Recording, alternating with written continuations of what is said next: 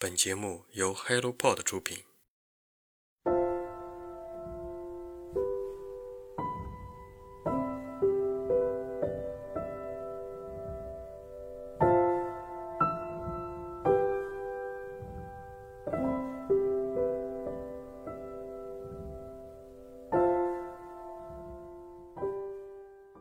大家好，我是香菇。断更了一段时间，在这里给大家说声抱歉。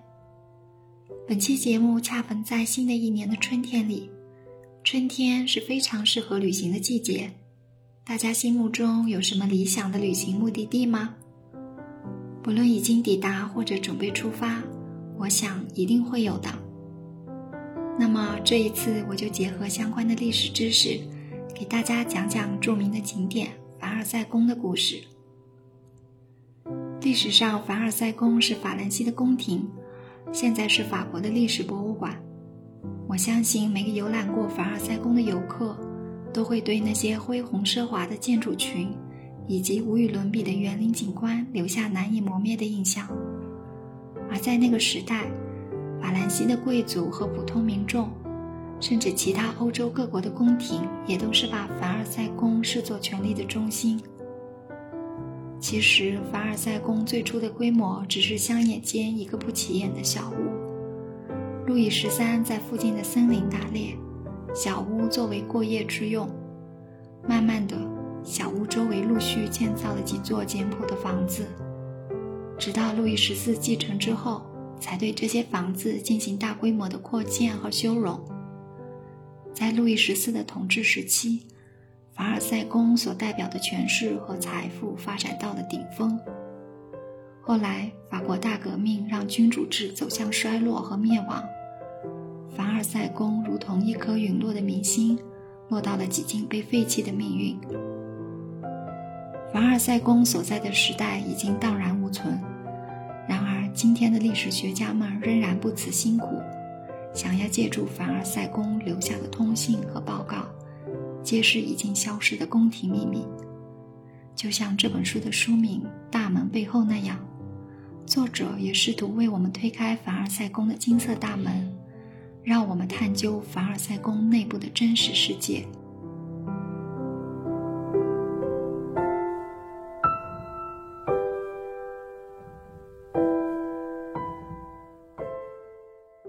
本书论述的时间线是三个君主的统治时期，从住所、膳食、水源、取暖等七个方面出发，事无巨细记录了凡尔赛宫廷生活中的方方面面，也再没有其他的地方能比凡尔赛宫更能展现当时法兰西社会各个方面的景象了。在此，我选取了几个有代表性的地方。帮助大家了解凡尔赛宫廷中部分的日常生活。住所是人的第一需求，而凡尔赛宫的房间经常处于供不应求的局面，住房危机时刻都在上演着。住户们为了争取住所，绞尽脑汁，利用王室宠幸、家族关系上书请求，引发一轮又一轮的搬家热潮。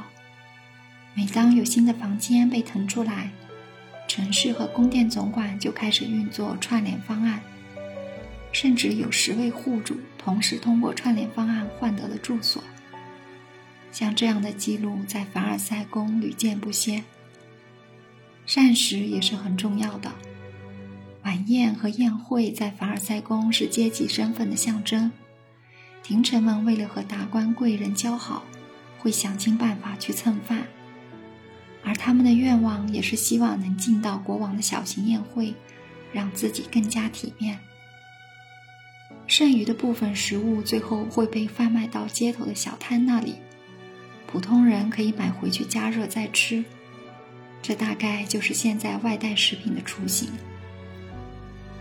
凡尔赛宫的照明情况又是如何呢？尽管那个时代的照明设备只是简单的蜡烛。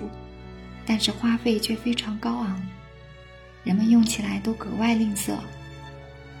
凡尔赛宫的蜡烛是按照严格的配给和预算来购买的，然而还是没能避免一些廷臣利用职务之便从蜡烛头攫取利润。同样的，镜子在凡尔赛宫也属于奢侈品，被狂热追捧。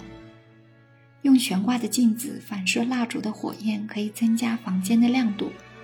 有的住所甚至挂上了十几面镜子。优雅美丽的大落地窗在凡尔赛宫是相当受欢迎的，尤其是对于那些不喜欢被众人簇拥的皇室贵族，他们更喜欢从大落地窗直接出去散步，而不被其他人打扰。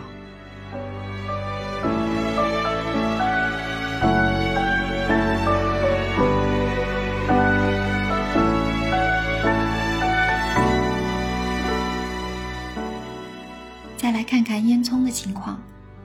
由于路易十四时期建造的很多烟囱管道尺寸有限，构造不佳，导致经常堵塞。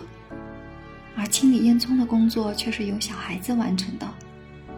为了规范烟囱的维修工作，凡尔赛宫培养和雇佣了专业的维修工，还为他们的身份档次做了制服。可以看到，在凡尔赛宫的金色大门后。任何的等级观念、特权优待以及金钱交易都无处不在，这是凡尔赛宫中一种特有的生存规则。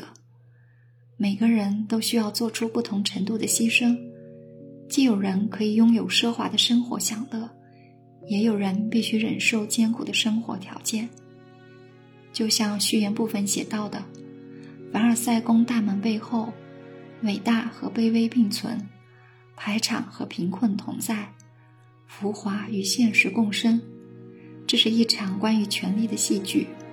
尽管观众减少，人心逆反；尽管房屋颓败，设施陈旧，一幕幕剧却轮番上演，直至终结。